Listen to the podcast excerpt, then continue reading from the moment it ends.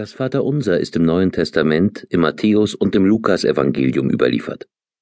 In vielen Bibelausgaben ist das Vaterunser in beiden Evangelien mit gleichlautenden Worten wiedergegeben.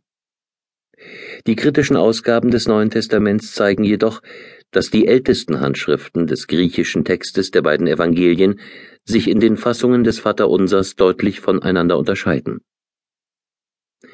Während sich im Matthäusevangelium eine Textfassung mit sieben Bitten findet, steht im Lukasevangelium eine kürzere Gestalt des Textes, die nur fünf Bitten enthält. Die kürzere Fassung des Gebetes nach dem Lukastext lautet mithin Vater, dein Name werde geheiligt, dein Reich komme. Unser tägliches Brot gib uns Tag für Tag, und vergib uns unsere Sünden, denn auch wir vergeben jedem, der uns schuldig ist, und führe uns nicht in Versuchung. Wie sind diese Unterschiede, die die älteste Textüberlieferung enthält, zu beurteilen?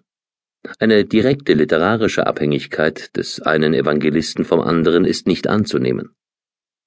Voneinander abweichende Begriffe, wie sie sich hier wie dort finden, lassen erkennen, dass das Gebet eine Zeit mündlicher Überlieferung durchlaufen hat, ehe der Text schriftlich festgehalten und von jedem der beiden Evangelisten in den von ihm gestalteten Zusammenhang eingefügt wurde.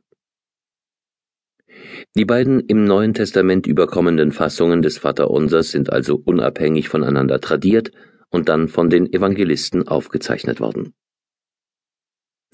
In der handschriftlichen Bezeugung des Matthäusevangeliums aber sind keine Kürzungen enthalten, die etwa eine Annäherung an den kürzeren Lukastext vornehmen wollten.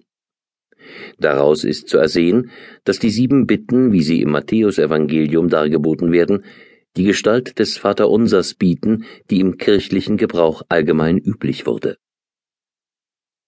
Die Sprache Jesu und der ersten Christen war das Aramäische. In seinen Worten wird das Vaterunser zuerst formuliert und gesprochen worden sein. Auf diesen sprachlichen Ursprung deutet schon die Anrede Gottes als Vater hin.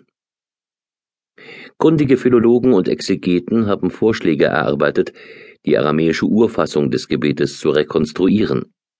Demnach entspricht die kürzere Lukasfassung folgenden aramäischen Sätzen. Aber Yit Kadash Shemak Tete Malkutak Lachman Dilimcha Hablan Yoma Den Oshebok Lan Chobenan Kedische Bagnan Lechai Yabenan Vela τα elinan λενίσιον.